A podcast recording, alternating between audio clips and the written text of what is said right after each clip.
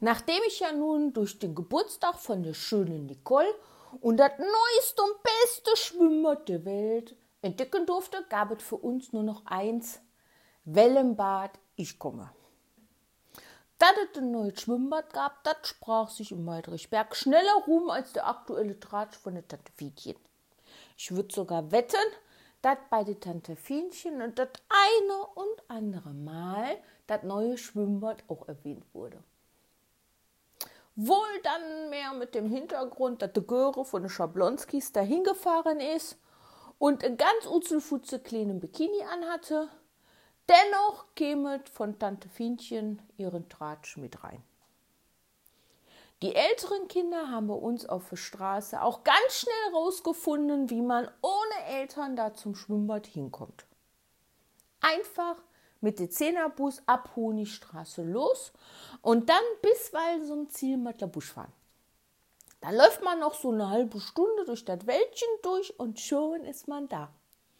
Das Wäldchen, das gehörte mit zum Matterbusch und hatte einen ganz breiten Spaziergangweg. Es war jetzt nicht so, dass man sich da wie bei uns bei der Schonung so lang durchschlagen musste, nur im Dunkeln. Da durfte keiner der Blagen da mal lang. Dann hieß es immer, hinfahren alleine war erlaubt, aber abgeholt wurden wir Blagen von einem Elternteil. Dann sind wir da alle rein in das Auto und wenn wir uns übereinander stapeln mussten, das war uns aber auch egal. Wenn man dann Glück hatte und der Elternteil war ganz gut drauf, dann lag bereits ein Paket Capri-Sonne im Auto für den Durst auf der Rückbank. Mit in das Schwimmbad, da hatten wir Blagen immer nur so das Nötigste. Eine Badebuchse oder eben so einen schönen neuen Badeanzug, wie ich den hatte, ein Handtuch, eine Badekappe und 20 Pfennige für den Föhn im Winter. Und wenn man Pech hatte und man hatte die olle Badekappe vergessen, dann musste man sein Geld, was eigentlich für die Pommes gedacht war, für eine Ersatzbadekappe vorne beim Bademeister opfern. Was hab ich diese olle Badekappe gehasst? Wie so ziemlich jedes Blach, was zum Schwimmen ist.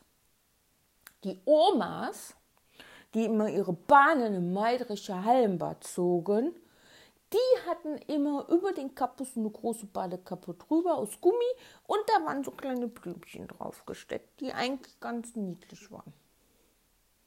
Wir Blagen und die Erwachsenen hatten so Badekappen wie der Stoff aus meinem neuen schönen Knotenbadeanzug, dem wo die Mama sagte, da wächst du noch rein, wenn du einen Schuss gemacht hast. Die waren dann entweder blau oder rot und hatten oben in der Mitte auf dem Kopf so einen dicken weißen Balken drauf, die Kappen. Hattest du jetzt aber mal Pech und hast die olle Kappe zu Hause vergessen, dann durfte man nicht in das Wasser rein. Ja, und dann, dann stand man vor der Wahl. Entweder bleibst du an den Badesachen mit einem Handtuch am Beckenrand sitzen und guckst blöd aus der Wäsche oder ja, oder du gehst dann eben zum Bademeister und opferst dein Pommes Geld und kaufst dir so einen Plastikbeutel mit Gummiband, den man heute immer in den Hotels im Bad zum Duschen liegen hat. Und machst dir dann so die Tüte auf die Kappes drauf. Na, die Tüte auf den Kappes hielt aber jetzt nicht besonders gut. Vor allen Dingen nicht beim Tauchen. Und wenn er dann also Pech hattest, dann flutschte dir die Tüte über die Augen. Oder, und das, das kam jetzt noch viel öfters vor, glitschte dir die Tüte von den Kappes runter und schwamm wie eine Qualle im Becken rum.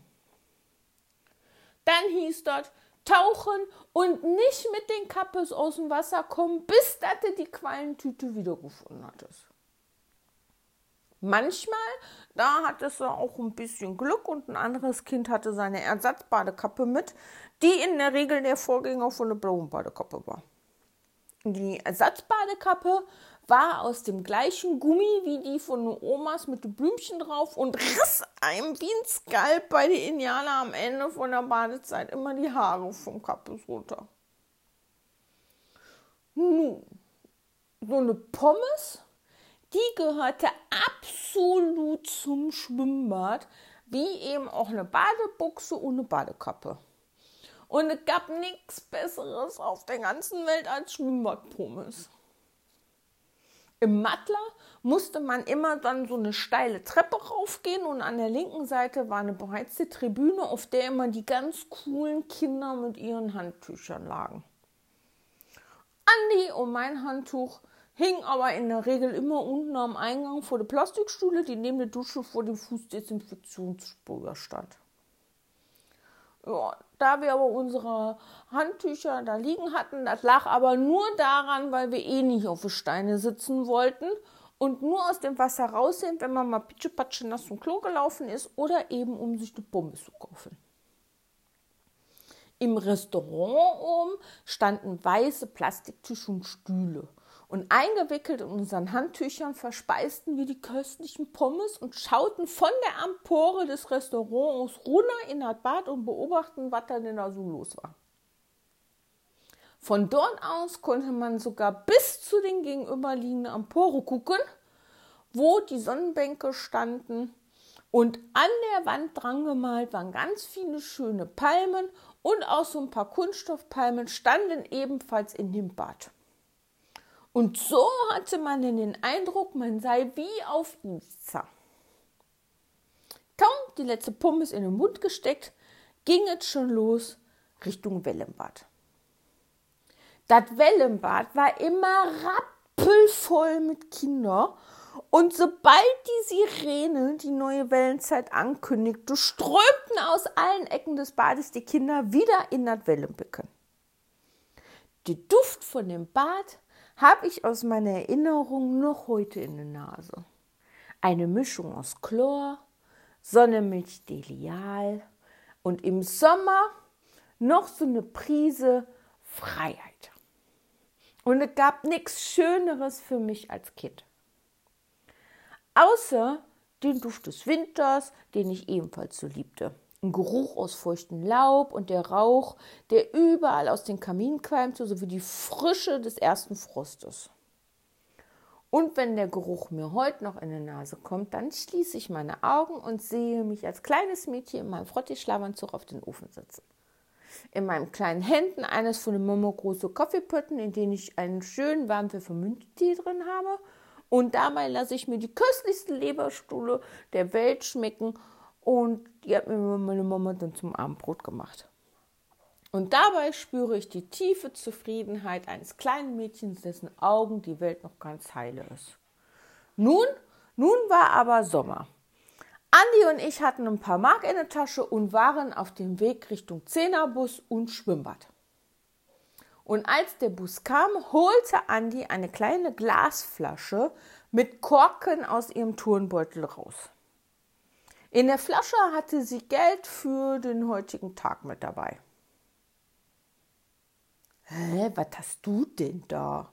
Warum hast du kein Portemonnaie mit? fragte ich Andi, als wir beim Busfahrer unsere Fahrkarte bezahlten.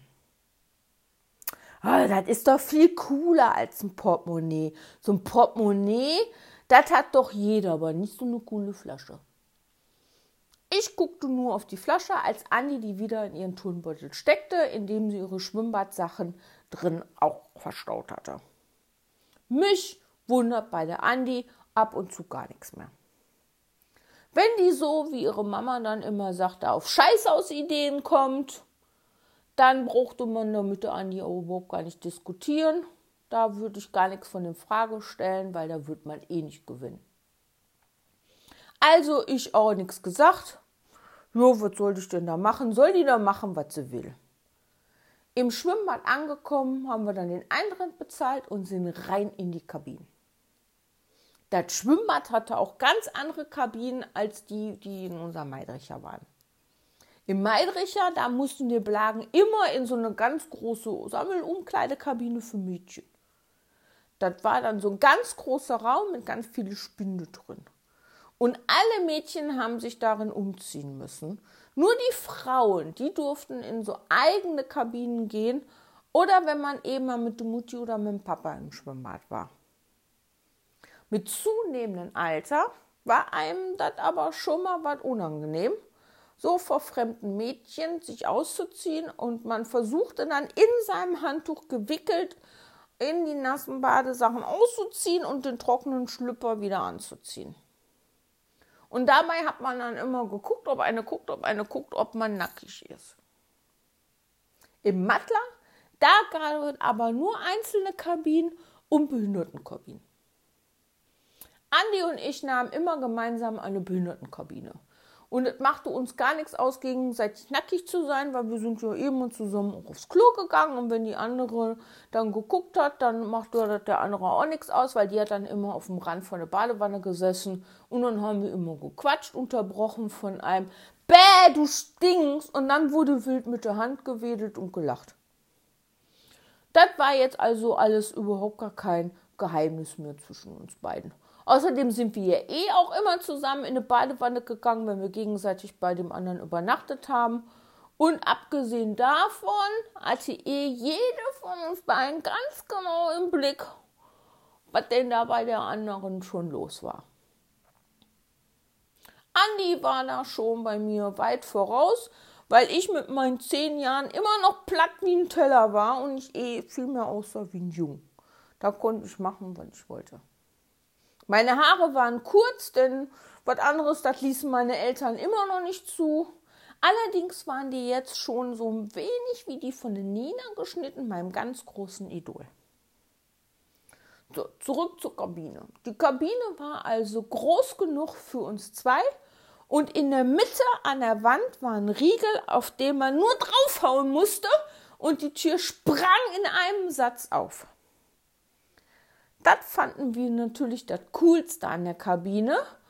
Und es gab immer Diskussionen, wer denn von uns die Türe öffnen durfte. So hatten wir aber erstmal wieder einen ganz tollen Tag im Bad. An dem Tag war auch eine Gruppe von coole Jungs da, die wir natürlich den ganzen Tag beobachtet haben. Und freuten uns, wenn die uns auch mal ihre Aufmerksamkeit schenkten. Sind die Jungs an die Rutsche gegangen, sind wir auch rutschen gegangen. Wenn die Jungs bei den Wellen vorne an den Beckenrand klebten, klebten die auch vorne am Beckenrand. Und so ging das den ganzen Tag hin und her. Aber irgendwann nutzte es nichts mehr und wir mussten raus. Wir also in die Kabine und nochmal unter dem Schlitz geguckt, ob die noch da sind.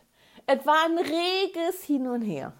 Unsere Turmbeutel lagen auf dem Boden vor uns und erstmal haben wir uns kräftig abgerubbelt und dann haben wir das Handtuch über den Kopf zum Turban zusammengeknotet und dann wieder von unten unter den Schlitz geguckt, ob die Jungs noch da sind.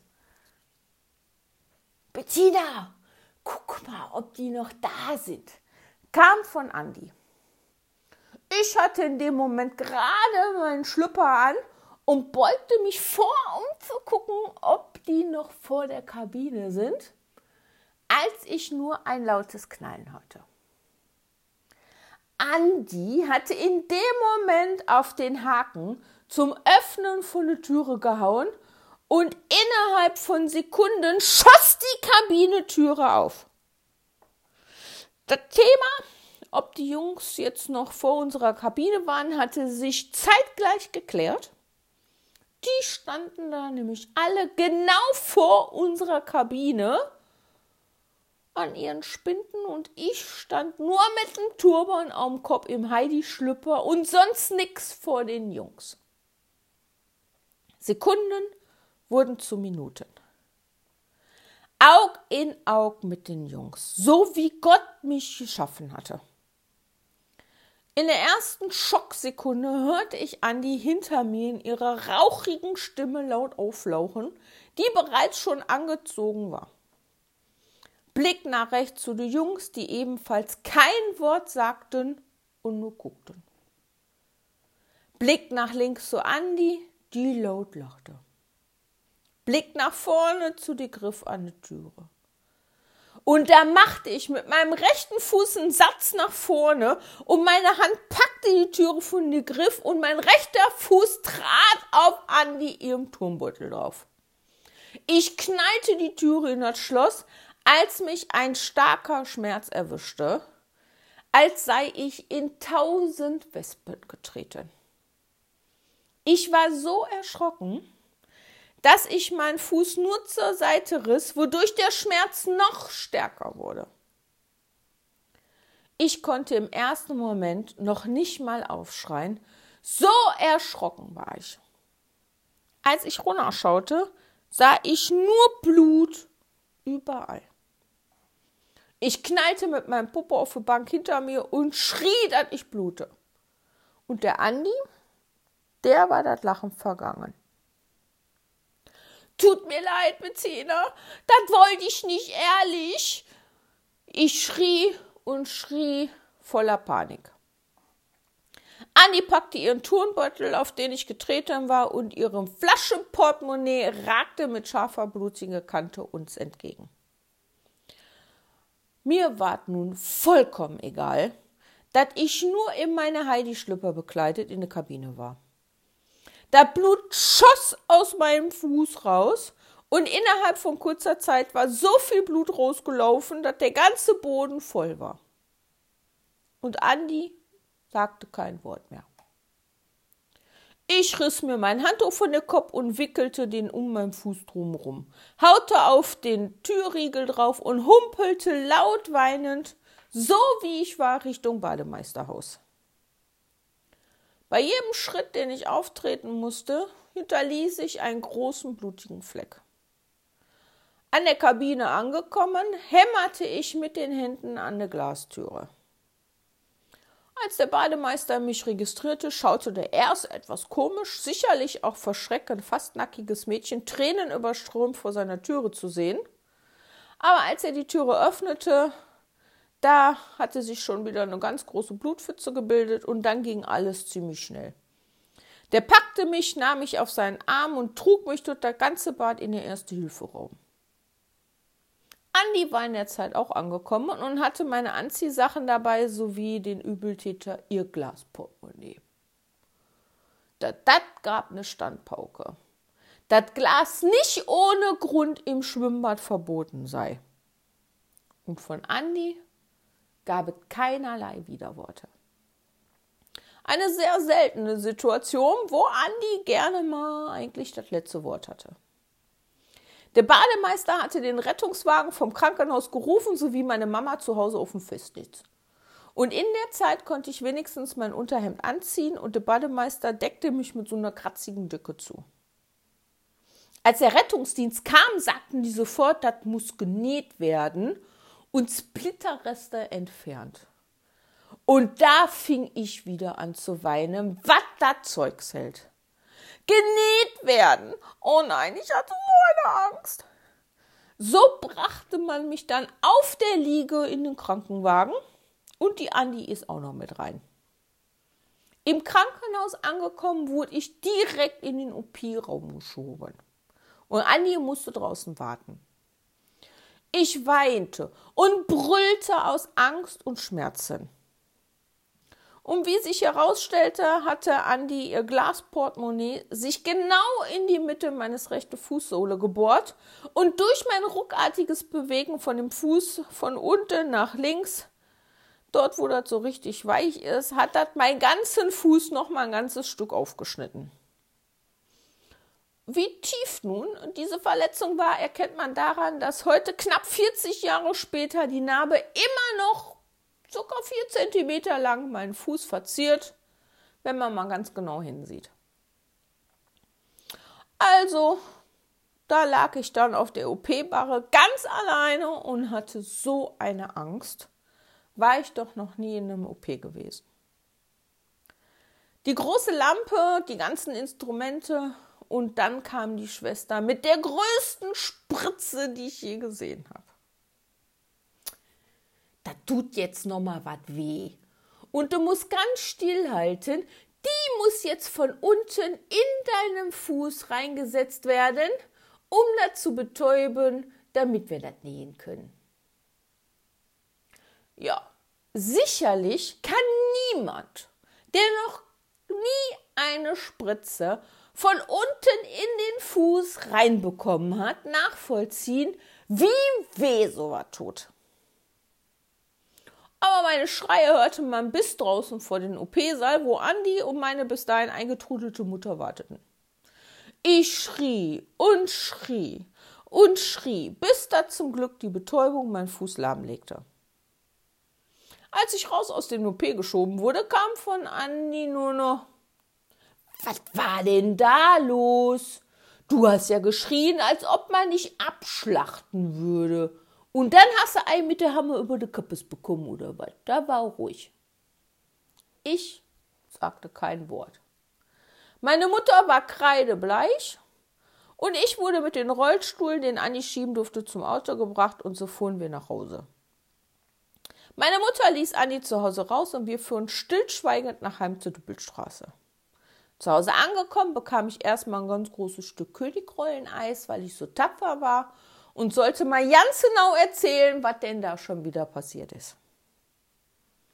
Am anderen Tag kam Andi mich sofort besuchen und brachte mir als Trostlaster eine große Tüte gemischte Bonbons vom Bütchen mit und verbrachte die Zeit, in der ich zu Hause sitzen musste, damit die Wunde halt mit mir vom Fernsehen.